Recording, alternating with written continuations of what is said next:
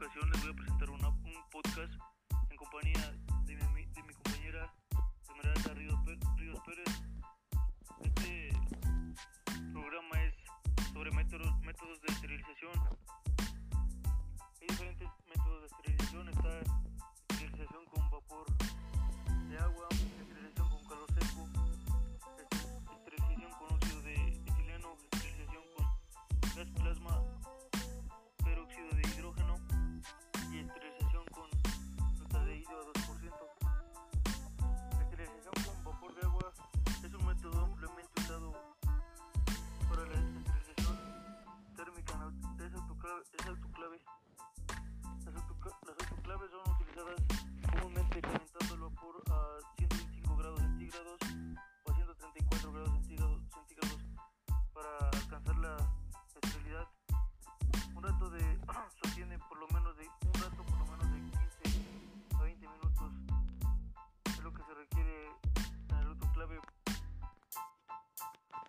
calor húmedo, húmedo destruye los microorganismos por población y sus proteínas celulares. La esterilización por vapor a presión se lleva a cabo en un autoclave.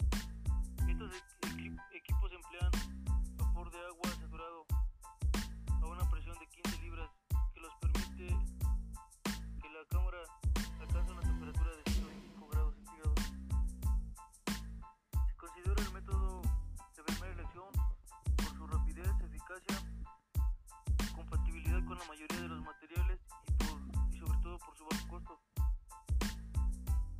Eh, otro punto es esterilización por calor seco.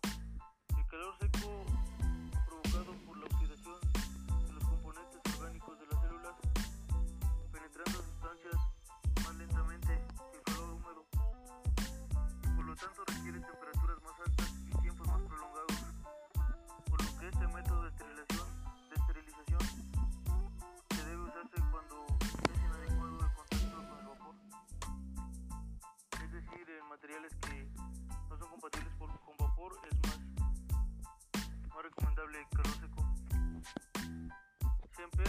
para esterilizar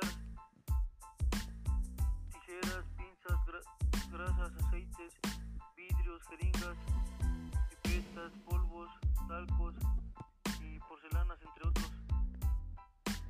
Excep- ex- Excepto materiales termosensibles como gomas, plásticos y sus- sustancias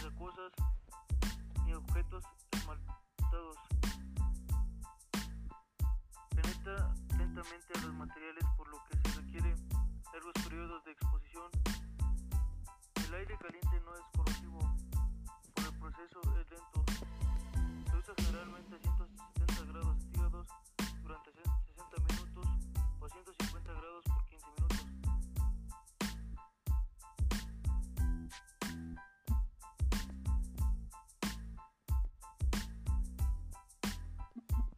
Buenos días, mi nombre es Ríos Pérez Esmeralda y yo les voy a hablar sobre óxido de etilenio.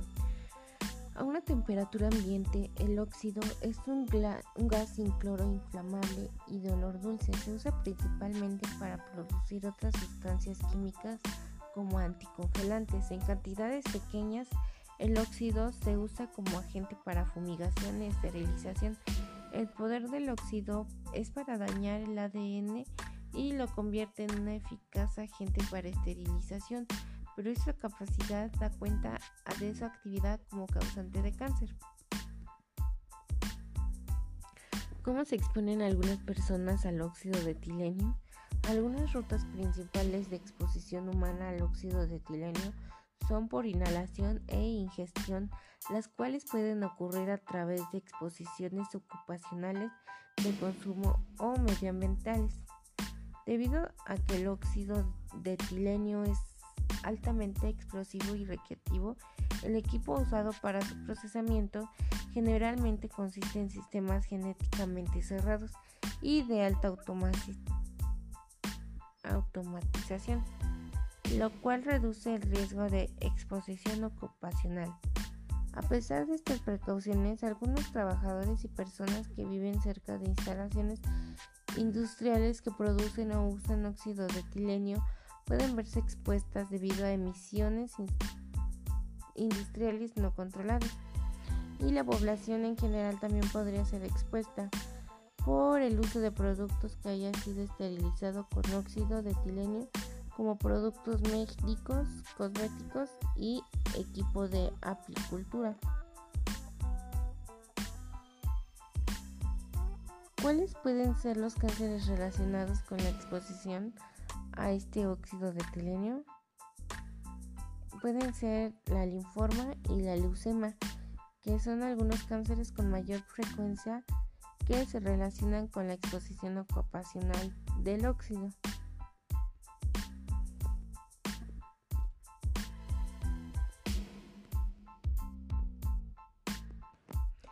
También está la esterilización con gas plasma de peróxido de hidrógeno,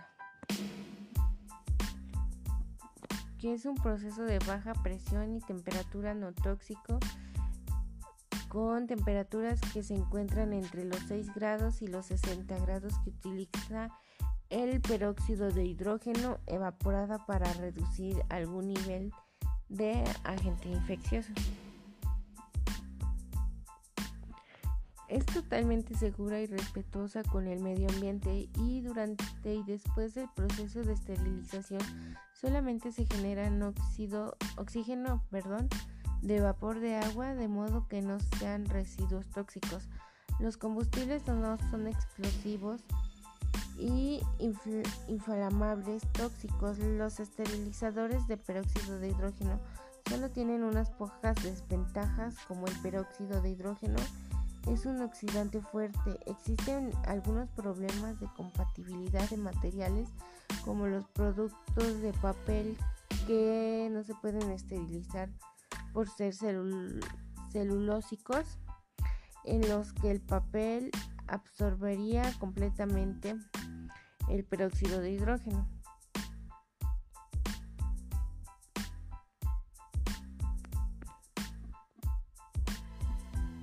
¿Qué se puede esterilizar? Eh, aquel material que no tenga alcohol, papel, cartón, telas o trazas de madera o lumenes con cabo ciego, por lo tanto poli, polietileno, titanio, vidrio, aluminio como cables de fibra, válvulas, clamps, trasplantes, material de neurocirugía pueden ser procesados por este procedimiento.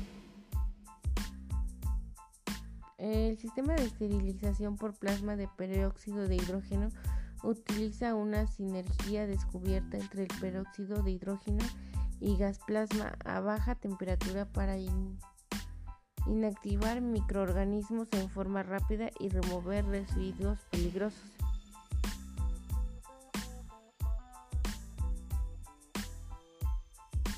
También es una forma de plasmas que utilizan los sistemas de plasma de Thierry. Ese plasma se usa generalmente para limpieza con plasma y esterilización.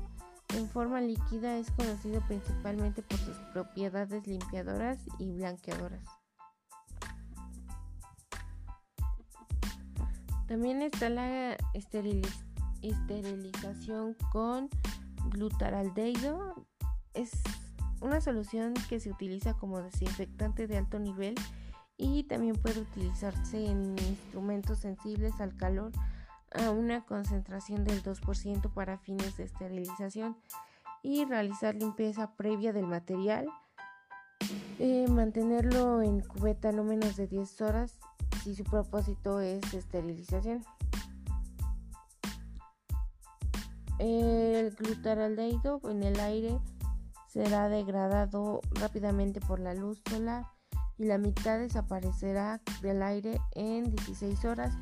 El uso de glutaraleido como desinfectante puede causar que este entre al agua, por ejemplo, en agua residual en hospitales.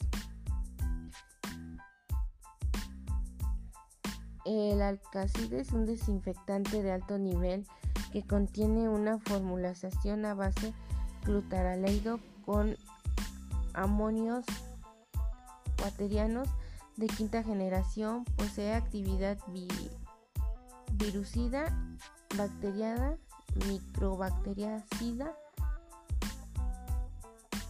Y cómo funciona es un potente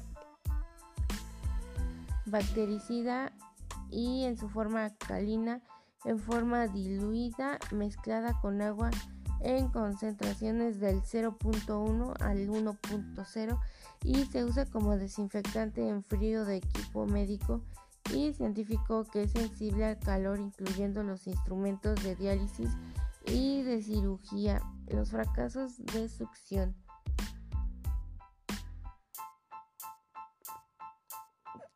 La desinfección de alto nivel puede durar hasta 30 minutos.